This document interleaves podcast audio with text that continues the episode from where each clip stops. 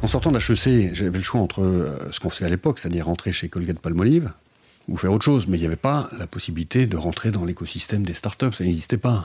Et pour moi, c'était absolument inenvisageable d'aller travailler dans un grand groupe. Pour moi, c'était soit moi, entrepreneur, soit la France. Bonjour à toutes et à tous, je suis Alexandre Mars et vous écoutez Pause, le podcast où l'on prend le temps. Le temps de s'arrêter, le temps d'écouter, le temps d'explorer, le temps de rire. Merci de votre fidélité et d'être de plus en plus nombreux à nous rejoindre chaque semaine. Chaque épisode est l'occasion de marquer un temps d'arrêt pour aller à la rencontre de mes invités. Ces femmes et ces hommes sont des artistes, des chefs d'entreprise, des écrivains, des entrepreneurs, des sportifs ou des activistes. Ils ont accepté le temps d'une pause de nous livrer les dessous et les secrets de leur parcours. Nous allons parler de réussite et d'échec, d'engagement et de mission, d'entrepreneuriat et de défis.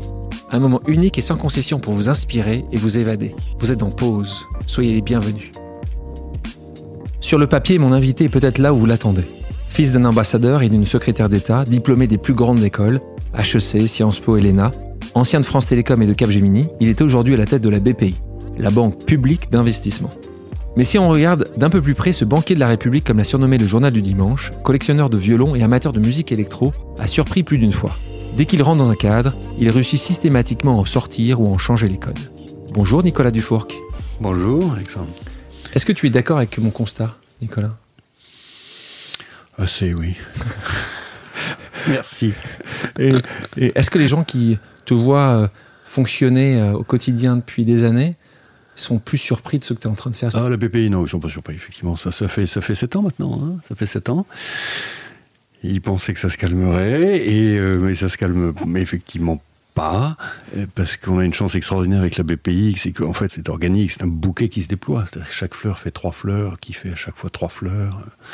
Donc c'est incroyablement créatif. Mais ça c'est la BPI euh, aujourd'hui.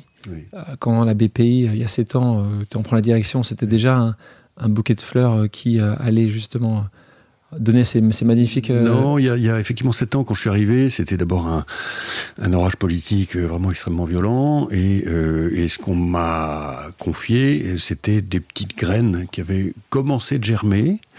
Et ceux qui voulaient bien ouvrir leurs yeux devaient voir qu'il y avait des petites pousses vertes qui commençaient à, à, sortir. Il y avait un très bel oséo, il y avait des activités de capital développement de la Caisse des dépôts qui étaient décriées, mais en fait la vérité c'est qu'ils avaient commencé à faire du très bon boulot il y avait le Fonds stratégique d'investissement qui avait également plutôt bien réussi sa première trajectoire. Tout ça n'avait rien à voir. c'était très épars. Et, euh, et, moi, ce que je me suis dit, c'est qu'on pouvait en faire une BPI, en fait. On va parler euh, de l'enfance, juste parce que c'est là où tout commence. Ta maman euh, était secrétaire d'État, ton papa ambassadeur. Ça ressemblait à quoi, ton enfance? Tu as beaucoup voyagé Tu avais beaucoup bougé? Oui, alors on rappelle souvent effectivement que ma mère a passé euh, quelques mois seulement chez Alain Juppé et puis, mon père était diplomate. Hein, euh, c'est très frappant d'ailleurs euh, l'empreinte que ces termes-là, un secrétaire d'État, ambassadeur, finissent par imprimer sur le, profil des individus, parce que la vérité c'est que, au fond c'est assez marginal. Hein. Moi je, suis d'une famille dans laquelle mon, mon grand-père paternel était musicologue organiste. Euh, et, mon grand-père maternel était fils d'une dynastie de peintres sculpteurs. Voilà. Et donc, et donc des artistes. Euh, plutôt, en fait, des artistes, des universitaires. Euh, c'était plutôt ça. Hein. c'est extrêmement bohème, extrêmement bohème. Et ensuite, méritocratie républicaine, donc les concours. Et en effet, un père qui, qui, est, diplomate et qui nous emmène pendant toute mon enfance à l'étranger. Un étranger composé d'Asie, hein, Japon, 4 ans, et puis ensuite URSS, euh, pas loin de 4 ans, et puis ensuite Afrique, euh, l'Afrique équatoriale, Congo, euh, un peu plus de 2 ans. Quand vous avez 15 ans et que vous avez déjà vécu 10 ans à l'étranger, c'est un peu particulier. C'est un peu particulier. C'est une chance extraordinaire, c'est une richesse incroyable, mais c'est surtout aussi une image de la France qu'on se fait à l'étranger qui est tellement belle. On dit souvent que les plus grands amoureux du pays sont souvent les gens qui n'y habitent pas. Tu, souscris à ça? Bah, Moi, j'y habite maintenant depuis, si longtemps. Donc, euh, non, non, non, mon amour n'a pas, pas varié. Mais c'est vrai que dans ces années de formation, euh, les années où, on, s'encode, moi j'ai été codé euh, à l'amour de la France, voilà, c'est tout, hein, d'un, pays extraordinaire. Il faut se souvenir quand même, c'était des années, les années 60-70, où vous pouviez avoir un quartier Bresson qui sortait un grand livre avec ses photos, et le titre du livre chez Hachette, c'était Le bonheur en France. On a oublié ça, qu'on était capable d'être vraiment heureux comme français. Et moi, j'ai toujours vécu là-dedans. Donc après ces belles années euh, d'enfance, tu reviens en France, tu intègres HEC. Ce qui m'intéresse par rapport à ce moment à HEC, dans le milieu des années 80, c'est que tu te mets à créer des startups. Oui, Mais pas une en fait. Tu Oui. en crées plusieurs. oui. Aujourd'hui, à HEC, dans les grandes écoles, il y a beaucoup plus d'entrepreneurs peut-être qu'il y avait il y a 10 ans, il y a 20 ans. Mm. Mais dans les années 80, Mm. tu étais le mouton noir. Ta startup ou ce dont tu te souviens et que tu veux partager avec nous? Non, mais on avait des pétards sous les pieds. Effectivement, c'était les années Naouri Bérégovoy, hein, des années de libéralisme, hein, d'ouverture du marché. C'était aussi les années tapis. Et, donc, par rapport à tout ce qu'on avait pu vivre euh, dans nos adolescences, ça marquait déjà une rupture. Et c'était les années où Yves Montand faisait une émission euh, qui s'appelait Vive la crise à la télé, que, des, millions de Français regardaient. Donc il y a eu un moment entrepreneurial à cette époque-là. Et moi, je suis littéralement tombé dedans. hein. J'avais fait HEC parce que je voulais être éditeur, moi. Et puis de fil en aiguille, comme toujours dans la vie, euh, on fait, on tire des bancs, on tire des bords, et puis, puis on va ailleurs. hein. Et donc, euh, enfin quand même, la première entreprise que j'ai créée, c'était une entreprise. Je voulais être éditeur d'art, pour être très précis. hein. C'était une entreprise d'e- d'exportation des affiches d'art françaises aux États-Unis, qui s'appelait Graphisca. Et puis ça a très, très moyennement marché. Du coup, on a tiré un premier bord, puis un deuxième, puis on en a créé cinq ensemble. Toujours avec le même? Toujours avec le même. Tu le vois encore aujourd'hui Bien sûr, bien sûr. Génial. Et devenu entrepreneur? Oui, bien sûr. Il est, c'est le directeur général de la compagnie des signaux, de CS. Tu nous parlais de ta passion pour l'art. Et là, en parallèle, euh, tu fais l'école du Louvre. Je n'ai pas fait très longtemps, pour être très franc. J'ai fait 18 mois. C'était, mais c'est- donc je ne suis pas c'est cette passion, c'était cette pas- passion je- euh, mais, pour non, l'art. mais du Louvre. c'est-à-dire que moi, je suis arrivé à HEC à 18 ans, très jeune. Et honnêtement, faire de la compta, du contrôle de gestion, de la programmation opérationnelle à, à- à 18 ans, c'est, euh, c'est inhumain. Et donc, euh, j'ai compensé en faisant l'école du Louvre, ce qui était cohérent avec l'idée d'être éditeur d'art, faut avouer. Je suis le cheminement. Voilà. De nouveau, ce qui est intéressant depuis le départ, et ce qu'on va voir, et c'est ce que tu fais aujourd'hui, c'est qu'à nouveau, le cadre est, est là. Tu es à HEC, et quand tu es à HEC, normalement, tu ne deviens pas entrepreneur, tu ne montes pas des startups. C'est sympa de penser qu'à l'époque c'était le cas, parce qu'il y avait une émission à la télévision. Non, on la réalité, c'est que vous étiez. nombreux, Mais surtout, on, est très- on était très peu nombreux à l'ENA à le faire. Parce qu'à l'ENA, c'était essentiellement à l'ENA que j'ai créé mes boîtes. Parce qu'en sortant d'HEC, j'avais le choix entre euh, ce qu'on faisait à l'époque, c'est-à-dire rentrer chez Colgate Palmolive, ou faire autre chose. Mais il n'y avait pas la possibilité de rentrer dans l'écosystème des startups. Ça n'existait pas. Et, et pour moi, c'était absolument inenvisageable d'aller travailler dans un grand groupe. Pour moi, c'était soit moi, entrepreneur, soit la France. Donc l'État, donc l'ENA. Voilà. Donc j'ai essayé de faire les deux. J'ai été plus successful à l'ENA qu'en tant qu'entrepreneur. Et c'est ça qui m'a emmené vers ces voies-là. Et donc c'est là où tu te retrouves après l'ENA, rentré chez France Télécom, donc le, le Oui. Orange Bon, l'époque. j'étais, j'étais, euh, j'étais rapporteur de la commission MINC. À l'époque, qui était la commission sur la France de l'an 2000, qui annonçait un peu le discours technolibéral euh, qui nous porte maintenant depuis Ouais. une trentaine d'années. Et juste après, je suis entré chez France Télécom pour proposer à, à Marcel Roulet, qui m'a recruté à l'époque, avant Michel Bon, de lancer les activités Internet de France Télécom, que j'avais découvertes euh, aux États-Unis dans multiples voyages que je faisais pour moi-même. Et donc, normalement, quand tu rentres chez France Télécom, à l'époque, c'est le téléphone fixe qui fonctionne, à la rigueur, le Minitel. Ouais. Euh, et toi, tout de suite, de nouveau, tu deviens intrapreneur, en fait. Tu imagines un France Télécom différent. En fait, ça s'est passé en, en 93. Je suis allé à la Nouvelle-Orléans pour le NCTA, le National Cable TV Association. C'était le grand salon de l'époque. Et c'était le salon où on voyait euh, la déformation des grandes tendances de l'audiovisuel. Et c'était une époque, euh, il faut se souvenir, où Thomson avait vendu des décodeurs euh, à Direct TV aux États-Unis, qui était le premier euh, nouvel entrant dans la télévision par satellite. Donc la France avait un petit quelque chose, et donc j'ai été regarder ce qui se passait. Et je suis revenu avec euh, le constat des premiers services Internet. Et en l'occurrence, à l'époque, c'était Mosaic et, et Prodigy. Et donc, je suis revenu en me disant, ça c'est évidemment quelque chose qu'il faut qu'on fasse en France. Et j'ai appelé France Télécom en disant, j'aimerais bien faire ça chez vous. C'est comme ça que ça s'est passé. C'est comme ça que tu as été embauché pour lancer. Donc, ce qui non, devenu. non, j'ai pas été embauché pour lancer. Ils m'ont dit, euh, Fais, fais des preuves. euh, ils m'ont dit, euh, c'est n'importe quoi, on fera jamais ça. Mais, mais venez donc vous occuper de la réforme des retraites chez nous. Et j'ai La accepté. réforme des retraites. Et j'ai accepté. Je me suis dit, je vais accepter. Et puis je- j'en profiterai pour ensuite euh, arriver à mes fins. Et c'est ce que j'ai pu faire grâce à la confiance que m'a accordé Michel Bon. Et combien de temps t'es resté, la réforme des retraites, avant de passer justement au digital, au multimédia? 18 mois. 18 mois. Donc là, tu rentres sur la division multimédia. Et Je la crée. Tu la crées, Mhm. tu lances Wanadu. Avec les, alors les équipes avaient lancé un premier service de, de fournisseur d'accès Internet. On développe le truc, on développe le câble, on rachète les annuaires euh, à Havas, on crée pas de jaune. Voilà. Et puis on développe les services, on lance le moteur Voilà, euh, on lance euh, la plateforme de jeux multijoueurs euh, qui s'appelait Dark Age of Camelot. On achète une petite boîte de production, Index, euh, Idéal Audience, euh, on se lance dans toutes les directions de la fusion contenu-contenant et on cote Wanadu euh, en juillet 2000 pour 20 milliards d'euros. Donc là, on est au sommet De la bulle, de la bulle. dernière grande cotation européenne, C'est la dernière. oui, Donc là, le, ric-rac. le monde récraque, le monde, en tout cas le monde Internet se dégonfle. Ouais, Euh, quand tu es dans un grand groupe comme celui-là, ouais. quand tout d'un coup, tu avais tous les faisceaux de lumière sur toi à cette époque-là, Oui. euh, donc certainement, euh, comme souvent, euh, tu devais certainement apporter un petit peu de jalousie, en tout cas certaines personnes devaient être pas mécontents que tout s'écroule. Qu'est-ce qui se passe juste après? Parce que là, tu es dans la direction, pour mon souvenir, tu es dans la direction, est-ce que Nicolas Dufour, qui est le prochain, euh, prochain après Michel Bon, il y a tous, tous les, tous les signaux sont ouverts. Qu'est-ce qui se passe à ce moment-là? Que Tu restes pas, la vérité, on le sait Euh, aujourd'hui, c'est que tu moi, restes je, pas je, suis parti, je suis parti deux ans plus tard. Ben, ce qui s'est passé à ce moment-là, c'est que, euh, bon, bien sûr, il y a eu la bulle Internet, mais euh, ce n'était pas très grave. À la fin des fins, c'était embêtant pour les investisseurs. Wanadu euh, a perdu euh, 4-5 milliards d'euros de valo assez rapidement. On valait plus que, mettons, de mémoire, hein, 16 milliards à la fin, ou 17 milliards à la fin de l'année 2000. Euh, ça ne nous a pas empêché d'acheter FreeServe, le numéro 1 euh, britannique, et ça ne nous a pas empêché d'acheter le numéro 1 espagnol et de devenir le numéro 1 européen. Donc non, non, pendant les deux années qui suivent, la campagne se poursuit. En revanche, à côté, sans qu'on le voie, se noue le drame de la téléphonie mobile, avec les enchères UMTS, qui coûtent des dizaines de milliards euh, de monnaie et qui vont très très largement euh, abîmer la structure bilancielle de France Télécom à l'époque. hein. Et la crise de France Télécom en 2002, celle, celle qui se noue euh, et qui conduit euh, au départ de Michel Bon, malheureusement, hein, qui était un très très grand manager, c'est une, une crise massive de l'endettement, absolument pas due aux investissements dans l'Internet, puisque les investissements dans l'Internet ont été faits qu'en papier.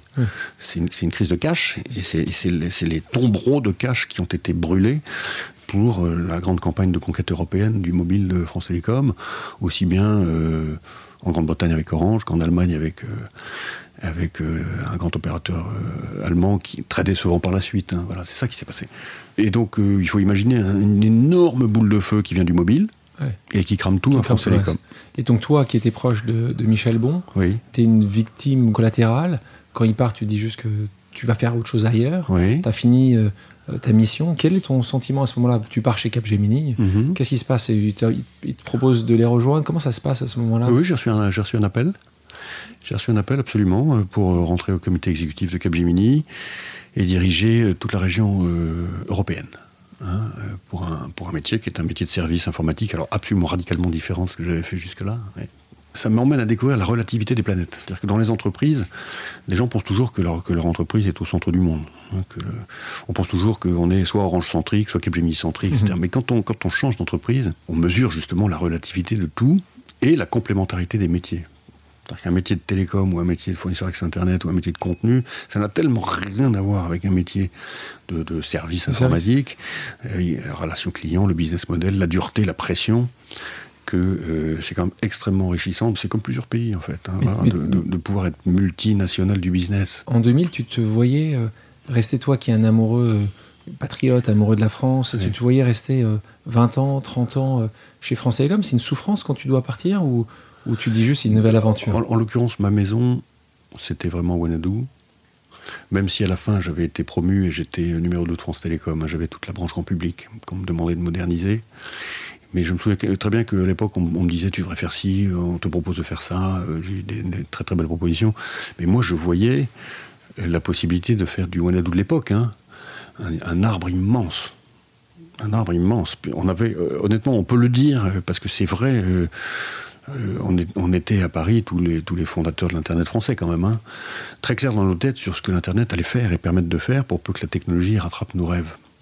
Et la technologie a rattrapé nos rêves très très vite. Donc on avait vu Facebook, on avait vu les moteurs de recherche tels qu'ils sont arrivés, on avait vu les jeux massivement multijoueurs tels qu'ils sont arrivés. Et donc il y avait à l'époque euh, la possibilité pour la France de créer un GAFA, c'était pas du tout exclu. Hein. Et donc, en fait, ce qu'on avait en tête, nous, euh, moi, mon équipe rapprochée, mais je pense que c'était exactement le cas pour euh, Xavier Niel, hein, euh, on avait en tête l'idée qu'on peut faire un GAFA. GAFA. On peut faire un GAFA européen. C'est tout à fait possible.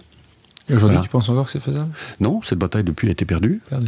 Elle a été perdue, elle a été perdue. À mon avis, vraiment, si je fais une analyse clinique de ce qui s'est passé, c'est l'explosion de la bulle du mobile qui a tout brûlé.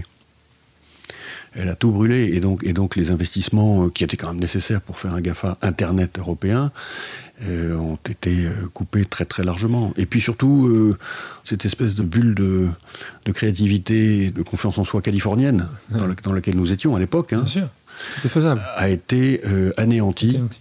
par la vengeance du brick and mortar après euh, 2002. Qui a été mis de côté et Qui qui est le c'est- brick and mortar, euh, comme La on parlait à l'époque. hein. Ah Ouais. non, oui, absolument. La classe dirigeante des entreprises du legacy, Je vous l'avais dit. hein, Je vous l'avais dit. Ça ne ah, marchera jamais. s'est vraiment, vraiment vengée. Tu me parlais des GAFA, c'est intéressant. Mais est-ce que tu penses que c'est une bonne chose? Ah, Peut-être le GAFA que tu imagines à l'époque de. Wanadu, mais est-ce qu'aujourd'hui tu trouves que c'est une bonne chose GAFA? Tu sais très bien la grande discussion qu'il y a aux Mm. États-Unis en disant Mm. Il faut casser les GAFA, comme a été cassé en 84 euh, les euh, ATT à l'époque aux. États-Unis. Est-ce que, tu, est-ce que tu comprends ça? Est-ce que, tu, est-ce que tu penses que tu peux avoir des entités aussi puissantes Oui, que bien ça? sûr. On n'aurait jamais imaginé à l'époque euh, ce que sont devenus les hyperscalers. Ouais. Quand je dis GAFA, je veux dire euh, un opérateur qui a, qui a une promesse de valeur assez complète, dans laquelle il y a l'expression de soi. C'est-à-dire que Facebook n'existait pas, mais on, on était en train de, de créer un site où tous les Français auraient une page perso. Bon, c'était Facebook. ouais. Mais c'était parce que l'idée, c'était que tout le monde doit pouvoir s'exprimer et, et- et communiquer. On, est- on était sur l'idée que le besoin de communication est illimité. Personne, je pense, n'était à, à ce moment-là dans l'anticipation euh, euh, des effets euh, potentiellement antidémocratiques des GAFA. Personne du tout. Non, non, non, non, c'était plutôt que sans fleur fleurisse. Et la, la seule chose qu'on demandait, très clairement à l'époque, c'était qu'on nous laisse le faire et que l'État ne vienne pas réguler. Nous, BPI France, il y a des gens qui sont éditeurs d'auteurs. Il y a des producteurs de metteurs en scène. Nous, on est producteurs d'entrepreneurs. C'est-à-dire qu'un entrepreneur, pour nous, c'est que- c'est quelqu'un qui fait son film. En février 2013, après ces quelques années chez Capgemini, tu deviens donc directeur général de la BPI, Banque publique d'investissement. Euh, Est-ce que tu peux expliquer aux auditeurs, la plus grande partie euh, savent ce qu'est la BPI, est-ce que tu peux expliquer simplement ce qu'est aujourd'hui une banque publique d'investissement Euh, Et deuxième question que j'ai pour toi, est-ce que tu peux aussi expliquer pourquoi ils viennent chercher toi? Un entrepreneur, euh, à quelque stade que ce soit de son existence, la création, le développement, euh, l'innovation, la croissance, le BFR, etc., etc., l'ouverture de son capital, doit pouvoir avoir un, un- accompagnateur extrêmement compétent, bienveillant, à hauteur d'hommes et de femmes, c'est la BPI. Donc c'est ce qu'on fait. On a donc euh, à peu près 200 000 clients et, ça va euh, depuis le créateur euh, dans un quartier de Seine-Saint-Denis jusqu'à Orange ou Peugeot, dans lequel on a pris 2 milliards d'euros de capital il y a 18 mois. Et on est en mesure de dire qu'entre le créateur de Seine-Saint-Denis et le, le directeur général particulièrement brillant de l'une des participations cotées de BPI France, il y a un continuum complet. C'est le même monde, c'est juste le même. On- et ensuite, on s'arrête à ça. C'est-à-dire qu'on ne finance pas euh, l'immobilier, euh, on ne finance pas les infrastructures, on ne finance pas les collectivités locales, on ne finance que ces gens-là, Les entrepreneurs. les entrepreneurs, et dont je me suis à, à définir le portrait robot euh, dans le grand événement de la semaine dernière, là où on a reçu 52 000 entrepreneurs dans le stade de Bercy. Portrait robot dans lequel, euh, au fond, les, les qualités sont sincérité, détermination, courage, singularité, conscience de sa différence, euh, audace, etc. Tu es un vrai amoureux de l'entrepreneuriat? Ah, complet. Assumé. Totalement assumé. Oui. Et toi-même, tu l'as été, tu es devenu intrapreneur. Oui. Est-ce que pour toi c'est terriblement similaire, l'intrapreneur, Moi, je pense qu'il y, a mille- il y a- il y a mille manières d'être créatif dans la vie. quoi. hein. L'essentiel, c'est de, c'est de bien régater de manière à aller là où on vous permet de l'être. Hein C'est-à-dire que, que si je peux donner un conseil à ceux qui nous écoutent, c'est que quand vous commencez à vous sentir dans un univers qui vous rend moins créatif, il faut partir. Nicolas, la notion de public se traduit comment exactement? C'est l'État qui tient les manettes, à qui tu reportes, euh, qui dicte les priorités en matière d'investissement? Alors, il y a plusieurs choses dans ta question. hein. Euh, Il, y a la, Oui. go- il y a la gouvernance, euh, il y a euh, qui sont les détenteurs du capital de la banque, euh, etc., etc. Donc, l'État à 50%, la Caisse des dépôts 50%. Il y a un ensemble de conseils d'administration dans lesquels on a des administrateurs indépendants, euh, hommes et femmes, et puis l'État et la caisse. Bon, ça, c'est une chose. On y passe les budgets, on y passe les plans stratégiques, on passe les plus gros deals. euh, Donc, c'est- très débattant. euh, C'est une gouvernance d'entreprise, tout à fait normal. Bon. On est régulé par la Banque Centrale Européenne, qui vient régulièrement au Conseil. On est régulé par l'AMF. On est devenu la plus grosse société de gestion de private equity française. Bon. Maintenant, quand on se tourne vers l'État, euh, l'État, euh, il, est- totalement polymorphe. Donc il y a des États partout. Euh, Donc c'est une multitude d'alvéoles de gens à, convaincre, vers lesquels pousser des agendas, pousser des idées. Et ce qu'il y a de, au fond, j'ai envie de le dire, hein, formidable, c'est que l'État, aussi curieux que ça puisse paraître, en tout cas pour ce qui me concerne, nous laisse être totalement créatifs. Totalement créatifs, probablement plus que dans n'importe quelle entreprise. Et il se trouve que tout ce qu'on crée euh, a plutôt tendance à marcher et rapporte même pas mal d'argent. hein. Euh, Donc on est très profitable. Du coup, cette machine, là, qui est une machine de confiance créative, elle fonctionne honnêtement bien. Alors qu'est-ce qu'il y a de public? Je pense pouvoir vraiment dire que mon équipe, et puis en fait l'entreprise, hein, le, co- le collectif des 3000 salariés, a euh, très profondément intégré euh, la question du bien commun, c'est-à-dire de qu'est-ce qu'on peut faire pour que la France aille mieux. Sur notre cible à nous, qui sont les entrepreneurs. Une fois qu'on a dit ça comme ça, et que par ailleurs on a publié nos valeurs, hein, qui sont la volonté, l'optimisme, la proximité et la simplicité, tout devient possible. Tout devient possible. Donc on fait quantité de propositions à nos actionnaires en leur disant on pourrait imaginer de faire ça, et puis on pourrait faire ci. Et, et en règle générale, on nous dit bah, euh, bah, bonne idée, allez-y. Tu as vu une évolution depuis que tu as pris ce poste-là parce que le succès amène le succès, comme on dit souvent. Oui. Tu parlais de bénéfices, les bénéfices sont publics euh, de la BPI. Oui, oui. Tu peux nous dire le montant des bénéfices? On fait un, un milliard d'euros de résultat net par an. C'est un résultat qui rassure, à mon avis, les décideurs, en tout cas ceux qui sont à côté de toi. Donc comment ça se passe? Est-ce que c'était arrivé de proposer quelque chose qui a été refusé?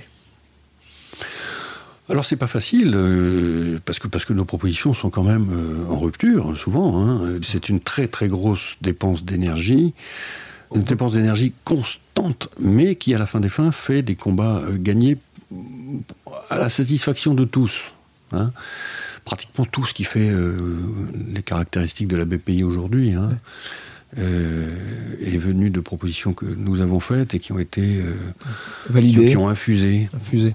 Je me souviens de ces discussions qu'on avait eues tous les deux, Mhm. où tu me disais, on va aider les jeunes à découvrir un nouveau pays. Alors, Voilà. évidemment, ça marche à chaque fois, parce que tu... Et moi je te disais, mais lequel dont tu parles, Nicolas? Et tu me disais, la France. Oui, c'est ça. Et là, pour moi, ça résume exactement qui tu es. Oui, C'est euh, euh, des choses simples, oui, mettre en avant euh, notre pays oui. en faisant des choses un peu innovantes.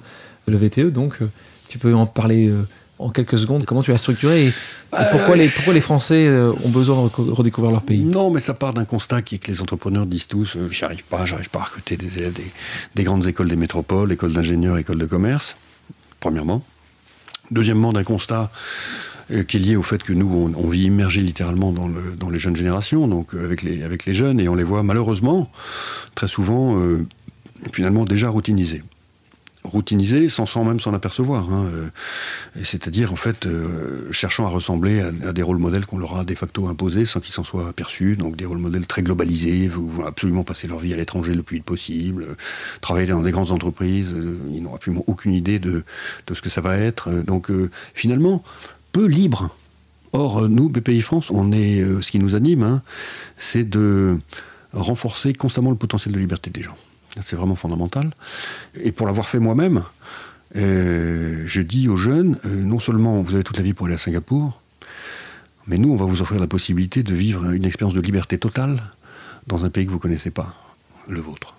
Hein.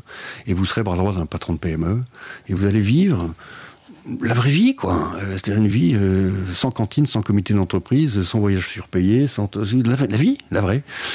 Vous resterez peut-être, euh, normalement vous resterez pas, mais c'est pas grave, toute vos vies vous vous en souviendrez. Ouais. Tu n'as pas répondu tout à l'heure à cette question, mais avant de devenir le directeur général de la BPI, tu n'as jamais exercé de fonction de banquier, jamais? Non, je m'étais fixé une interdiction catégorique de le faire jamais. Et donc, mais pourquoi? Alors, c'est cette question. Qu'est-ce qui se passe dans la tête et de qui Oui, pour qu'on te dise, Nicolas, oui. c'est toi qui vas devenir le banquier de la République? Comment Qu'est-ce qui se passe en 2012 quand ça arrive? Dans Qui ma- vient te voir? Qui vient, Ah, qui vient dire? euh, Emmanuel Macron, il m'a appelé à 1h du matin. Je me souviens très bien, dans le- la nuit blanche de ce mois d'octobre-là, 2012, en me proposant ce, ce job-là. Et euh, mon nom lui avait été suggéré par euh, un ami commun, euh, qui semble-t-il me, Qui s'est con- dit, me connaissait. il ne le fera jamais ça, donc propose-lui. non, non, c'est pas ça. non. Non, en fait, en fait le, métier, le métier de banquier est un métier absolument magnifique. Pour, pour peu qu'on puisse le faire, j'ai envie de dire, comme on le fait chez nous. C'est-à-dire en médecin de campagne des entrepreneurs. Est-ce que tu penses que Emmanuel Macron avait lu ce livre que tu as écrit Il s'appelle L'argent du cœur. Oui. Euh, et c'est quand même assez incroyable, et c'est nouveau, c'est assez incroyable de passer que le patron de la plus grande euh, société de gestion, si tu comme ça tu peux le décrire, mais un des plus grands banquiers aujourd'hui en France, a écrit en 1996 Mhm. ce bouquin. Évidemment, moi, ça me touche particulièrement euh, avec ce que je fais au quotidien, qui s'appelle L'argent du cœur. En gros, Oui. tu parles du don. Oui, j'avais eu la possibilité de travailler pour Médecins du, Médecins du Monde. Donc pendant plusieurs années, en, en parallèle de tout ce qu'on se décrit, là, euh, la vie était riche à l'époque, à la réflexion. Et j'étais euh, chez Médecins du Monde. Et donc, Et, et à un moment, quand je suis entré chez France Télécom, à l'époque, je, je me suis dit, je ne peux plus tout faire. En revanche, puisque je mets un terme à, à Médecins du Monde, je vais, quand même, je vais quand même me poser pour écrire tout ce que ça m'a appris et tout ce que je pense de la question du don. Voilà. la collecte. Et d'où ce. Euh, tu as déclaré dans une interview à la Tribune, nous sommes des disrupteurs positifs de la banque. Est-ce que tu veux dire par là que les autres banques euh, ont un impact négatif? Non, elles, pas, pas- non, elles font un travail gigantesque. Simplement, elles sont. C'est très, très politiquement correct. C'est pas tellement ça. non, t'as dit gigantesque, ce qui est vrai, mais je te parlais Oui, oui, c'est non, non, mais positif. D'abord, elles ont beaucoup plus de métiers que nous. hein. Elles sont beaucoup plus grosses que nous. Nous sommes 3000. Et donc, on est une ETI extrêmement fluide. Moi, je connais tout le monde. C'est vraiment un miracle. Et puis, par ailleurs, euh, euh, étant beaucoup, beaucoup plus lourdes et tenues par euh, des chaînes du commandement qui sont elles-mêmes beaucoup plus longues, hein, elles ont parfois eu tendance à s'éloigner un peu du client. Et malheureusement, elles ont été très fortement victimes de, des durcissements réglementaires qui les ont conduits à, à accentuer un peu cette tendance de prise de distance par rapport à- au client final, sur laquelle elles sont en train en ce moment de revenir heureusement. Mais pour résumer, je vais vous dire, nous, BPI France, il y a des gens qui sont éditeurs d'auteurs, il y a des producteurs de metteurs en scène, nous, on est producteurs d'entrepreneurs. C'est-à-dire qu'un entrepreneur, pour nous, c'est que- c'est quelqu'un qui fait son film. Tu vas l'aider pour que ce soit un succès à la fin. Ça. On parlait des banques. Quand tu vois ces nouvelles banques qui se créent aux États-Unis comme Aspiration ou Good Money, qui mettent justement euh, cette, cette vision du, du bien social Oui. euh, au centre, tu penses que justement c'est là où ces grandes banques ou ces vieilles Mhm. banques vont être challengées parce qu'elles ont un peu oublié leur rôle sociétal? Tu vois une évolution euh, positive de ce monde bancaire? Absolument, et d'ailleurs, j'ai pas une vision négative du tout des banques, hein, de, de- de- de ces grands pas réseaux. binaire, je de pense. hein. c'est pas du tout binaire. hein. On est, on est sur des, sur des arcs-en-ciel de couleurs. euh. Pour moi, ce qui est le plus important, c'est le rapport à, à la liberté. hein. C'est-à-dire, euh, est-ce qu'à la fin des fins, on a rendu nos clients plus libres et plus efficaces et plus performants pour accomplir leurs rêves? C'est comme ça le rôle du banquier. C'est tout. Euh, donc, Et tous les, Et- tous les et alors, banquiers de euh, France et de Navarre. C'est la base du Tech for Good. Tech for Good, c'est d'abord euh, Tech for Freedom. Et puis alors ensuite vient la transition énergétique, l'inclusion. Tu, tu parles, tu parlais de ce grand événement tout à l'heure, Big, qui avait lieu. Et, et donc été euh, y parler. Et je t'assure, je suis arrivé là-bas. Donc c'est Oui. la- euh, l'Accor Arena, Oui, aussi un POPB, euh, pour des gens qui ont plus de 40 ans qui se souviennent. Et j'ai vraiment halluciné de voir ce que j'ai vu. des milliers et des milliers d'entrepreneurs, pas forcément tous entrepreneurs aujourd'hui, certains qui voulaient Mmh. devenir Mmh. entrepreneurs. Et Ou on a, une, ancien, hmm. on a d'anciens. Pour parler de ça, euh, j'ai été aussi assez intéressé dans votre communication, Monsieur Dufourc. Vous envoyez du bois, nous envoyons du blé. Entrepreneurs, faites-nous banquer. Le hashtag bougez-vous le cloud. Euh, donc tout ça rentre dans un modèle où tu Mhm. n'imaginais pas une seule seconde. C'est comme l'accord Arena. Je n'imagine personne Mhm. être capable de mettre ensemble dans Mhm. une journée autant d'entrepreneurs. Oui. Donc tu secoues le système, ça c'est une évidence. Tu dois être aussi assez critiqué. Euh, oui ou non? En fait, je n'ai pas vraiment le sentiment. Euh, honnêtement, non. Parce que tu fais des choses. Encore une fois, tu ne pas certainement pas que- critiquer des entrepreneurs. Non, mais. Euh, Mais, mais est-ce que tu penses que les- Moi, je les- pense qu'on contribue à réenchanter la banque. Et il y a Donc tu tellement- y a des centaines de milliers de Français qui travaillent dans le secteur de la banque et qui sont bien contents que quelqu'un fasse le job, en fait. Donc non, non je Ils t'envoient leur CV Énormément, bien entendu. Hein et encore une fois, on a les mêmes contraintes que tout le monde. hein. On a la Banque Centrale Européenne, on a ce qu'on appelle le SREP, c'est notre bulletin de notes qui tombe tous les trimestres, on a les mêmes ratios, on est tout pareil. Tout pareil. Mais, euh, au fond, euh, on n'est pas, on pas stockholmisé du tout par la Banque Centrale Européenne. Voilà. Euh, on pense qu'on peut continuer de faire une banque, une banque totalement solaire, tout en respectant les cadres prudentiels de l'Union bancaire. Nous, les patrons des grandes institutions françaises, privées comme publiques, on a un devoir qui est de parler aux gens. Tu parcours la France, tu rencontres des tonnes d'entrepreneurs et de startups. Donc, si on met de côté les Frédéric Mazella de Blablacar, les, les Julie Chapon-Yuka, euh, est-ce que tu euh, vois d'autres euh, startups que tu adores ou des entrepreneurs que tu apprécies énormément, que tu pourrais citer ou que tu aimes bien? Parce que tu dis, voilà, c'est les, prochains, c'est les prochains T'en as quelques-uns? T'en as trop? J'en ai, j'en ai de toute génération. c'est ça qui est chouette. Bah, c'est ça qui est formidable. Donc je ne dirais pas que c'est forcément les prochains. Hier soir, j'étais avec, euh, prenez Henri Marquetta, Henri Marquetta, euh, fondateur de la société Mécalac, lac comme lac d'Annecy. Donc Marquetta, il fait, euh, il fait les engins de chantier, les petites, bennes que vous trouvez partout dans les rues de Paris, qui sont adaptées au centre historique pour faire des travaux. C'est de la très haute ingénierie française. Il a créé cette entreprise. Magnifique entreprise. Extraordinaire entreprise. Bon, alors l'anecdote est la suivante.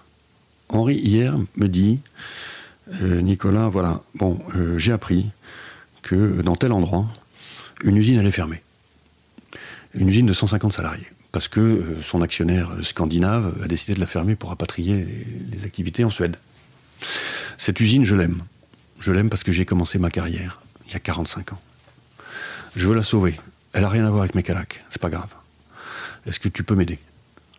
Voilà, c'est ça, l'entrepreneur que j'aime.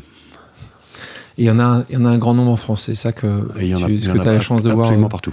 Nicolas, un autre sujet important pour toi, euh, l'entrepreneuriat féminin. Un sujet qui est important pour, pour tout le monde. Euh, tu le sais, les femmes restent largement sous-représentées dans le secteur technologique et les startups. Euh, que fait la BPI en ce sens? Je sais que vous avez signé la charte SISTA. donc la charte SISTA pour les auditeurs, c'est le collectif SISTA et le Conseil national du numérique publient une charte de bonne pratique à destination des fonds d'investissement. Un objectif, c'est qu'une partie des startups financées doivent être fondées ou cofondées par des femmes. C'est une cause fondamentale. Chez BPI France, il y a 62% de femmes. Donc c'est déjà une entreprise qui est très féminine.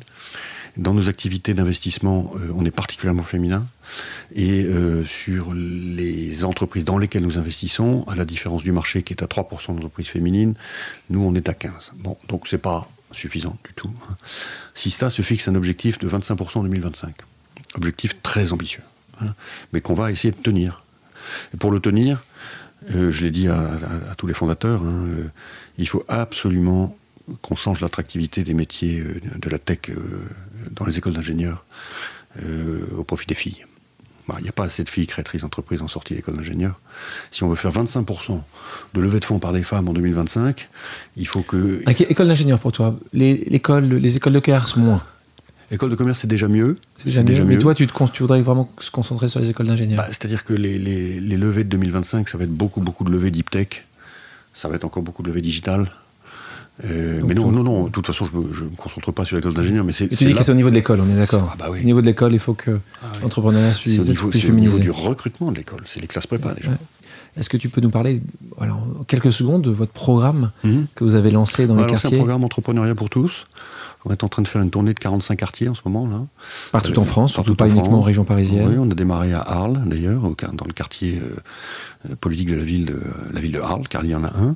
Tu y vas, toi Oui, moi j'y étais, bien sûr. Je ne fais pas toutes les étapes, mais là, je, là, je vais en faire, je pense, une, petite dizaine. Et là-bas, à chaque fois, c'est énergie vitale, euh, énergie vitale. Pour toi, c'est au top du top. Alors, c'est incroyable étoile dans les yeux, hein. fantastique.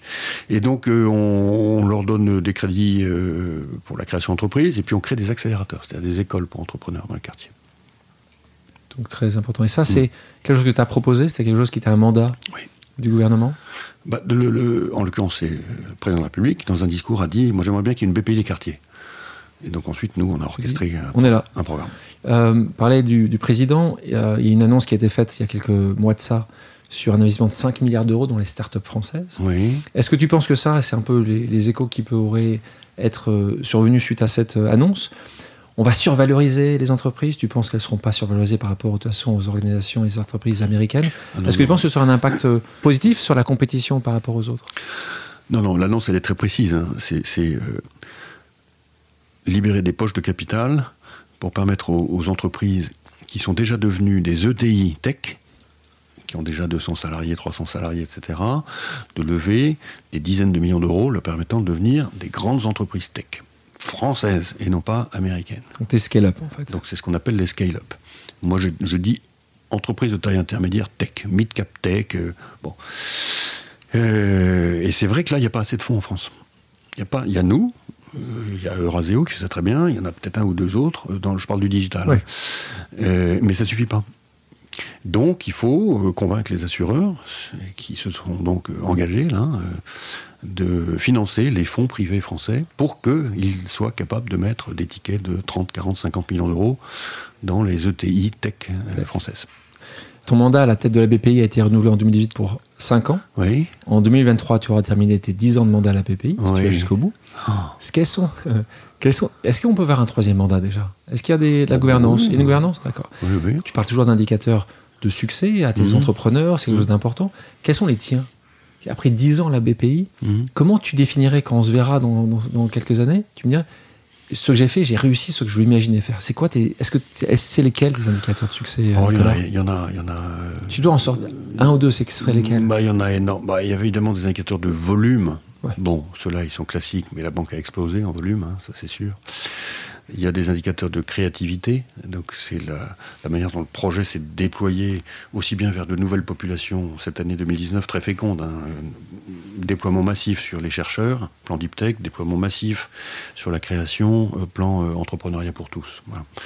Mais également créativité dans la manière dont on fait de la banque, c'est-à-dire le renouvellement même du, du- du métier de banquier euh, au quotidien. Euh, renouvellement également de la manière dont on, dont on parle aux Français. Je pense que euh, dans tout ce qu'on fait, nous, les patrons des grandes institutions françaises, privées comme publiques, on a un devoir qui est de parler aux gens. Euh, on ne peut pas imaginer échapper à cette responsabilité de parler aux, gens, aux Français. Et donc chez nous, hein, la communication n'est pas une fonction support, par exemple. C'est un métier. C'est un des grands métiers du groupe. Il y a les fonds propres, il y a le crédit et il y a l'art de parler aux Français. Voilà.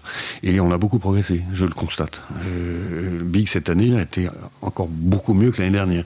Et donc je sais Qu'est-ce que ça sera l'année prochaine Je sais qu'on va Donc toi, toi, ton critère de succès, ton indicateur, s'il y en avait un à, à- à mettre en avant, C'est l'impact.